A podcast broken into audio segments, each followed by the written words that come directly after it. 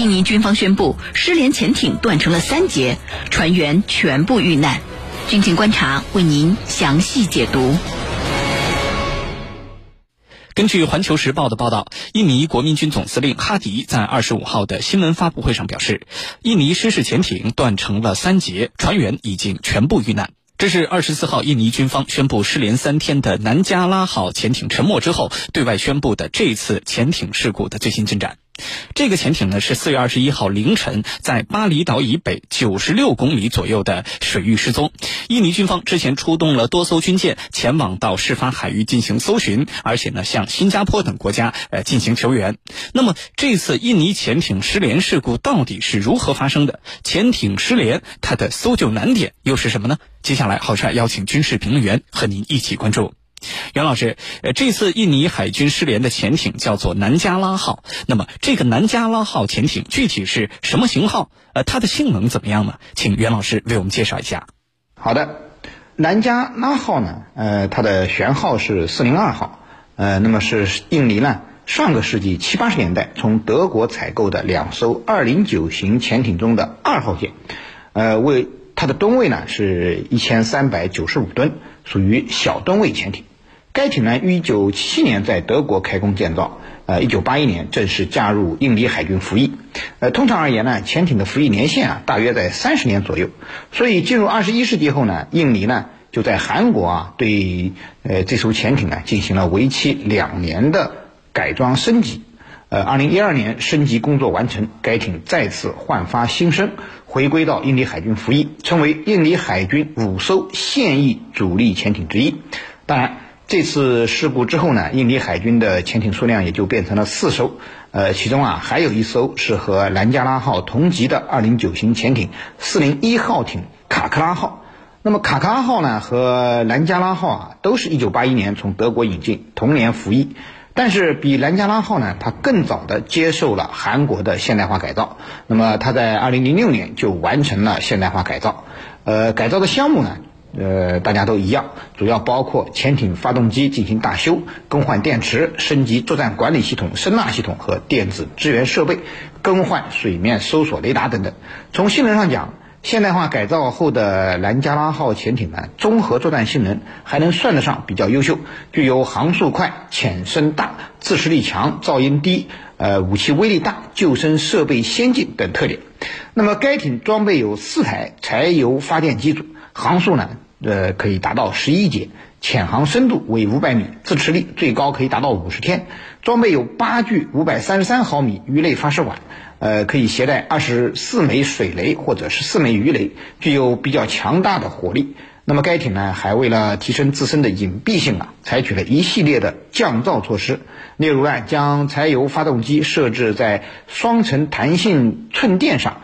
呃，使用大型低速五叶螺旋桨和十字形桨前舵，那么使用自航式鱼雷发射管，采用噪音全封闭管理，噪音值啊，呃，可以控制在一百二十七分贝的水平，那么能够执行反潜、反舰、布雷和侦察等各项任务，还能进行远洋巡航作战，那么是一款近海防御和远洋攻击能力具备的一艘潜艇。当然，尽管如此，这艘潜艇毕竟服役了四十多年。依旧是个老瓶装新酒，船体老化是印尼海军不得不正视的问题。那么这次南加拉号出事，也给印尼海军提了个醒。下一步啊，如果不引起重视的话，同样老旧的卡卡拉号啊，估计离出事也就不远了。好，谢谢袁老师。根据媒体报道，印尼军方呢之前出动了自己的多艘军舰啊进行搜寻，而且呢还向新加坡等国家呃寻求了援助。但是能找到这艘潜艇的部分残骸的时候，已经为时已晚了。那么这样的潜艇搜救工作，它到底难在什么地方呢？请程老师为我们解答。的确啊，这次印尼的这个潜艇失事事件呢，是大家觉得非常的这个悲伤的。那么潜艇啊，它已经成为当今世界上的主力兵器之一，就是海军的主力兵器之一。在世界各军事强国的海军序列里头，它都有各种各样的潜艇。潜艇呢，它就成为不可或缺的一种战略威慑力量。但是有一个问题，就是潜艇长时间的潜伏在水下的这个战略优势，那么在发生危险的时候，也有可能成为它的软肋。换句话来说，就是当出现问题的时候，这潜艇啊，应该如何去施救？为什么说这施救是一个世界性的难题？其实不仅仅是印尼，呃，我们印象很深的就是当年的俄罗斯海军库尔斯克号核潜艇在巴伦支海演习的时候发生的事故，导致这个艇上一百一十八名官兵不幸遇难。这可是世界上迄今为止。最为严重的一次核潜艇事故。那么，其实，在两年之前啊，两三年之前，就是阿根廷的潜艇圣胡安号也曾经出现了类似的事故，就是失踪了。然后进行了搜寻，在水下深度八百米的位置发现了潜艇的残骸，四十四名艇员全部丧生。那么，为什么这个潜艇的优势很明显，但是？它的软肋也很明显，那为什么会出现这样的情况？为什么是一个世界性的难题呢？其实我们都知道，各国海军的经验教训，它就表明了，这个潜艇在水下事故的救援，它一直是一个世界性的难题，到迄今为止也没有被攻克。那为什么海底逃生如此困难呢？这就是因为海水里头它隐藏着人们所看不见的杀手。就是水的压强。那么众所周知啊，液体的内部它的压强随着深度的增加而增加。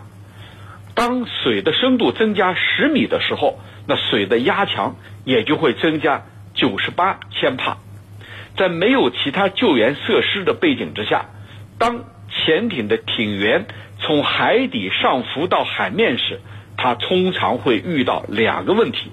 哪两个问题呢？第一个是，如果他的肺部还存在高压的气体没有排出，那就有可能因为外部压强突然减少减少而把肺部给撑裂，这是第一个危险。第二个，当水的压强减小的时候，那人的血液中的会迅速的膨胀，并且成为气泡，它就会阻塞人的血管，造成。各种各样的病症，甚至呢导致人的生命出现危险。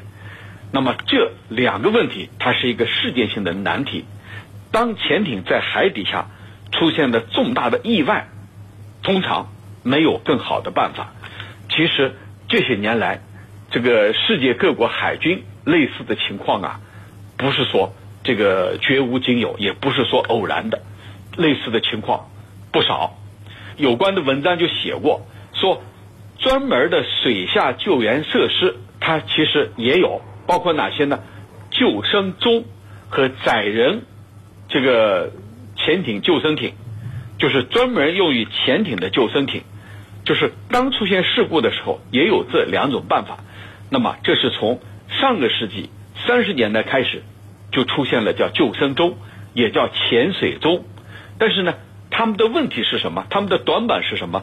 就是留给这个救援人员的对接时间短，呃，导致呢，在真实的救援过程当中，也会出现很多的挑战。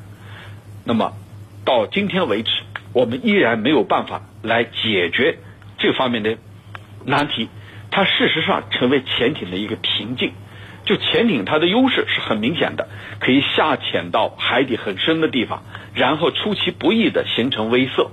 但是问题是，千万不能出事故。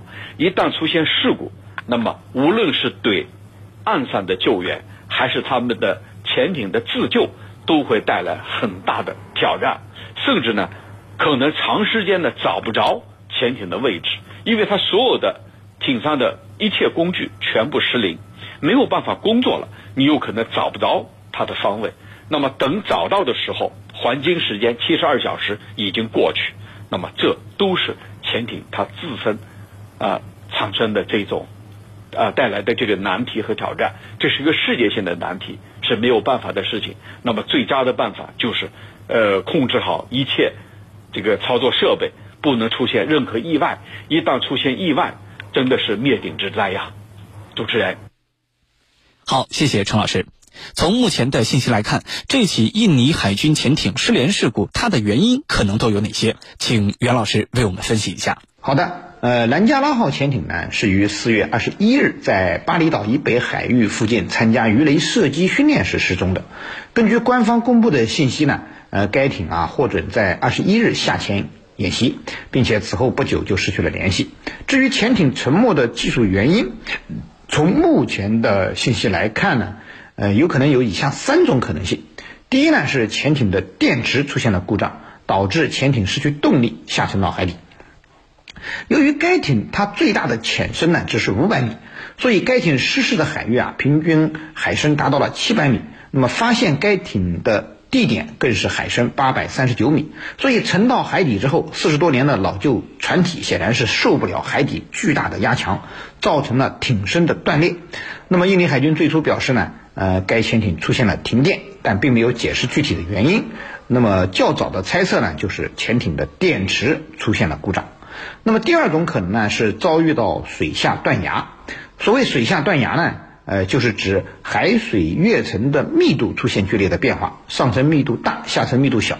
那么当潜艇进入密度小的水层时呢，潜艇会出现大幅掉深，呃，仿佛失去了浮力，飞速掉进海底。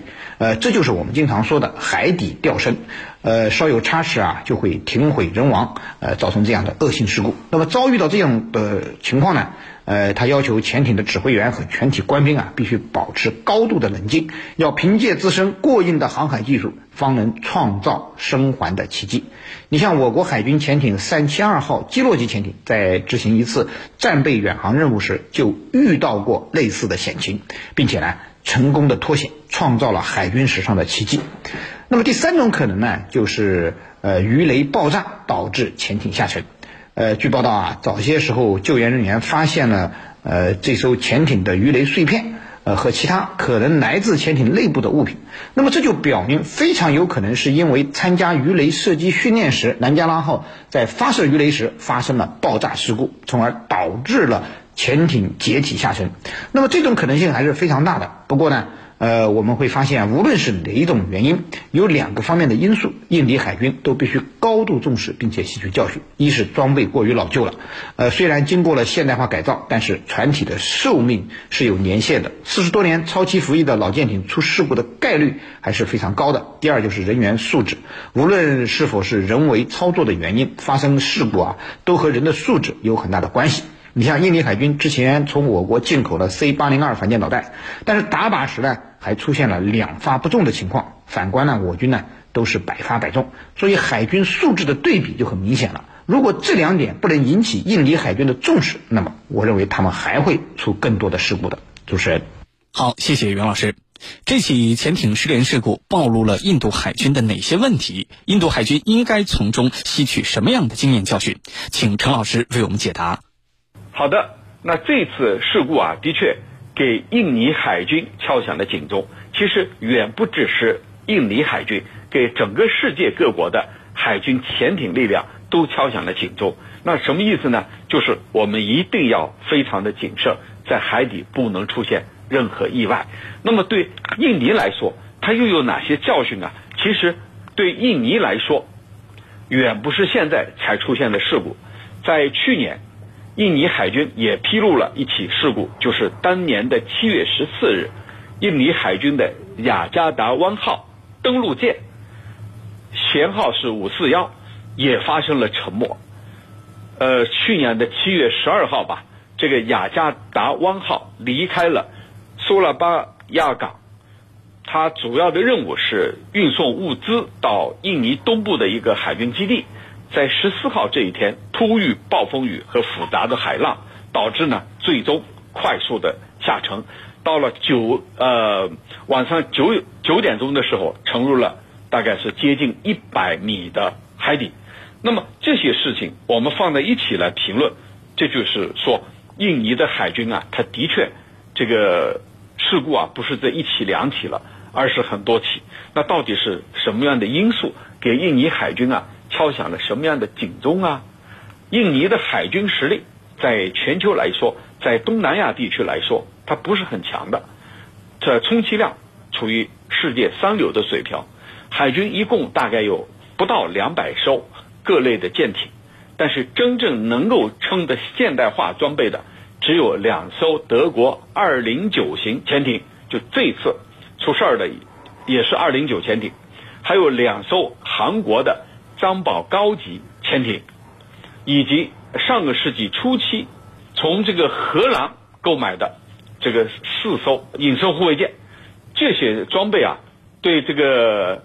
印尼来说，和它的国力和它所这个处的这个地理位置是不相称的，因为印尼它的主体是加里曼丹岛、苏门答腊岛，还有伊利安岛、呃苏拉威西岛。就印尼，我们叫千岛之国，全国呢这个有一万多个岛啊，这个全国陆地的面积虽然有一百九十万平方千米，但是海洋面积高达三百一十六万平方千米。可是它的海军力量呢，却是不相称的，所以呢，这就是说，你印尼的海军力量没有处在世界先进国家的行列，没有处在前列，而你呢，却是一个海洋大国，你的海岸线你还有那么长，这个这是第一个，第二个是什么呢？就是刚才我们讲到了人为的因素，所谓人为的因素，就是是天灾更是人祸，你在很多方面在操作。保养还有呢，这个呃售后呃维修这些方面，你肯定是做的不够的啊。呃，包括去年沉没的，我们刚才分析的这个这个军舰和这一次出事儿的潜艇，这绝对不是偶然的啊。呃，一年多的时间，两起重大的海军事故，那不是偶然的，那说明你的整个训练、保养、维护各个方面都存在着比较大的问题。啊，所以这对印尼来说，那就应该敲响警钟。呃，同时呢，这些目前还在使用的像二零九型的这种潜艇啊，已经这个比较旧了啊，比较陈旧了。虽然在二零一二年进行了升级，但是就这次出事儿的二零一二年进行的升级，但是不管怎么说，你这个艇已经很老了。你很老就带来一个什么问题啊？就是你的上面的这个零配件。你的这个技术装备各个方面，你可能脱节了，跟现在脱节了。那么这些都是给印尼海军所提出的忠告，那就是未来一方面你要和你自己的这个国土面积所面临的挑战要相吻合，就是你是一个海洋大国，那你的海军力量要跟上。再一个呢，你的维护保养、售后，还有这个未来的这个呃维修各个方面，你也要。这个放在一个非常重要的位置。再一个呢，就是操作，在操作操作过程当中不能有任何的失误。那么这一次事故呢，虽然还没有出原因，但是我觉得这个一定还会还会人为因素会有关联。那么去年这起事故，很多人就说了是天灾，但更是人祸啊。这里头就说明了印尼海军啊，还是有很多的呃需要提升的地方的。主持人。好的，感谢我们今天两位军事评论员的精彩解读。